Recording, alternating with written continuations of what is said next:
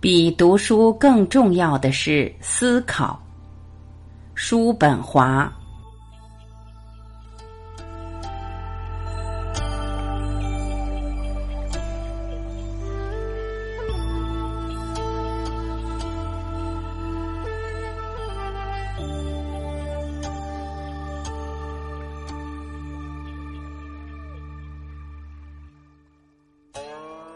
不管任何藏书丰富的图书馆，假如不加整顿、杂乱无章的话，它给予我们的利益还不如那些规模小、藏书少但整理的条理井然、分类清楚的图书馆。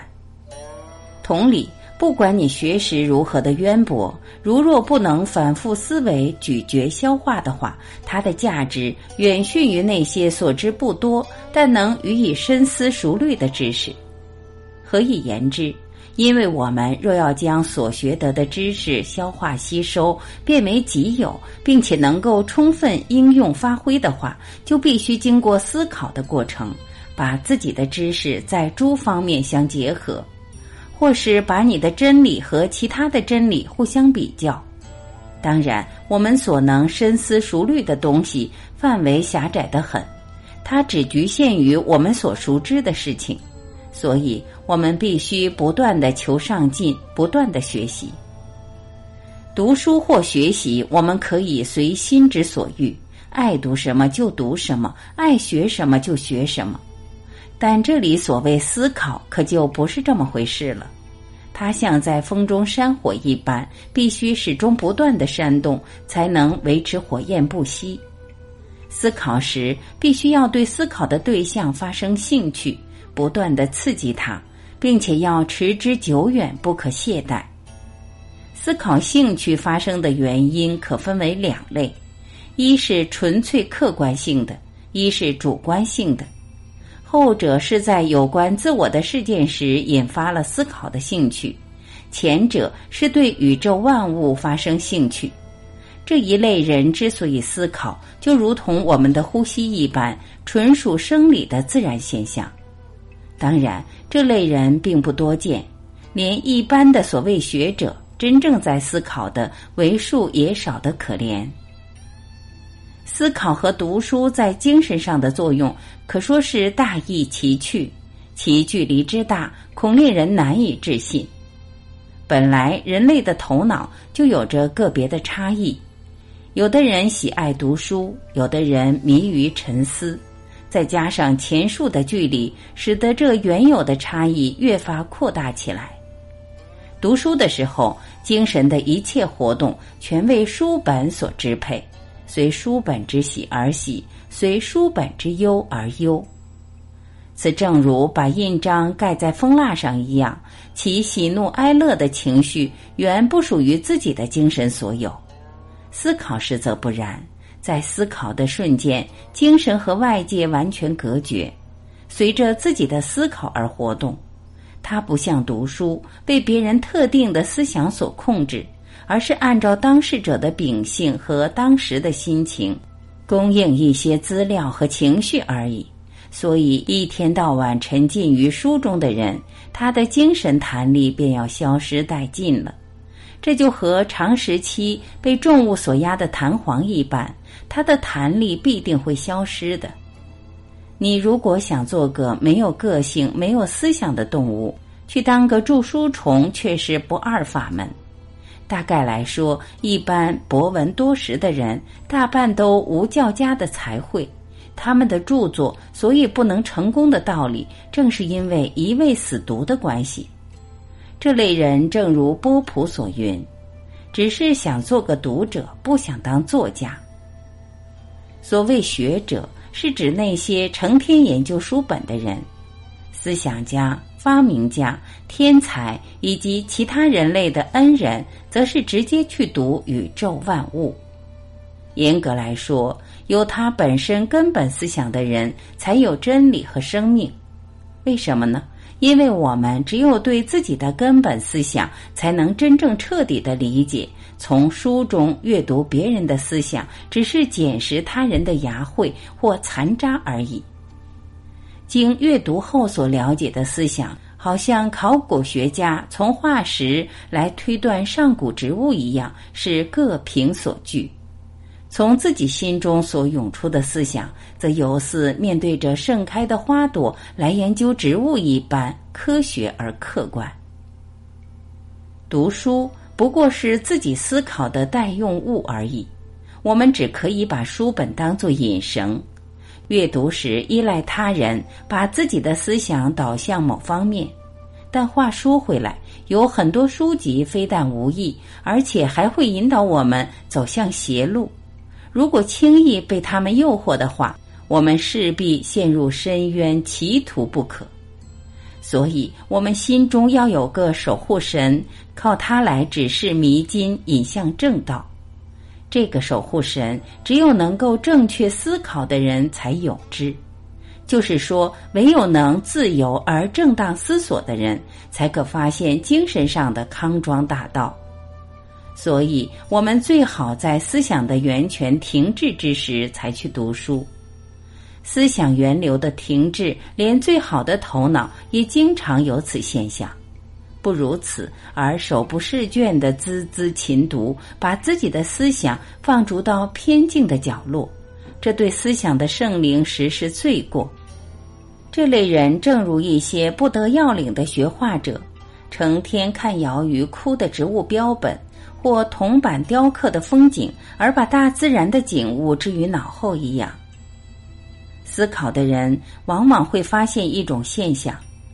他搜索枯肠，绞尽脑汁，经长时间研究所获得的真理或见解，闲来不经意的翻开书本来看，原来这些论调别人早已发觉到了。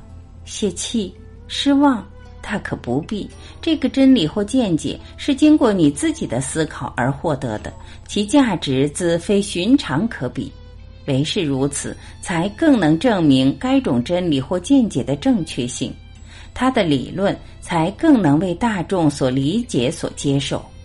如是，你成了该真理的一员生力军，这个真理也成了人类思想体系的一支，并且它不像一般读来的理论，只是浮光掠影而已。它在你的脑海中已根深蒂固，永远不会消失。自己思索的人，他的意见以后可能被举为权威的例证。这时候的权威和一般书籍哲学家所据以为权威的情形不同，前者的意见和他自身有着强而有力的连接，后者不过是搜集整理归纳别人的意见，他就好像是用些不知名的材料所做成的自动木偶一样，而前者与之相比，则是个活脱脱的生人。因为它是从外界在思考之心中植下胚胎，经过受胎、妊娠、分娩等过程而产生出来的。靠着学习得来的真理，就好像一手一脚一尺或蜡制鼻子及利用皮肤移植术等附着在身体的器官一样，也许还不如他们来的逼真。而自己所思所得来的真理。则好像自然的身体四肢，确确实实属于自己所有。哲学家和一般学者的最大分也在此，由是之故，他们在精神上的收获也大异其趣。哲学家有如一个画师，以正确的光影、适当的比例、调和的色彩，画出一幅动人的杰作；而学者呢？他只是把各种色料加以系统的排列而已，它酷似一个大的调色板，既无变化，也不调和，更没有丝毫意味。读书是意味着利用别人的头脑来取代自己的头脑，自己思考出来的东西，尽管它不见得是严密紧凑，但总是个有脉络可循的总体。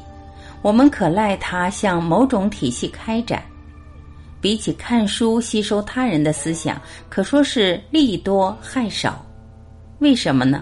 因为后者的思想是从各种形形色色的精神而得来，属于别人的体系、别人的色彩，他不能像自己思考的人，已把自己的知识、个性、见解等融合成一个总体。他的脑子里三教九流、诸子百家的思想纷然杂陈，显得混乱不堪。这种思想的过度拥挤状态，掠夺了一个人的正确观察力，也使人失去主见，并且很可能导致精神秩序的紊乱。这种现象，我们几乎在所有的学者身上都可发现。所以在健全的理解力和正当的批判力等方面来说，这类人远不如那些所学无几的人。以读书终其一生的人，他的知识完全是从书本汲取而得。他们有如阅读了许多山水、游记之类的书籍，对于某地或某国的有关知识，虽可粗枝大叶的说出来，但是甲地和乙地是如何的联络，人文、物产、习俗又是如何等等，则说不上来。反之，以思考终其一生的人，就像土生土长的父老，一打开话匣子，便能把本地事事物物的来龙去脉，以及各种事实或传说和事物的总体关系等，如数家珍般的道出来。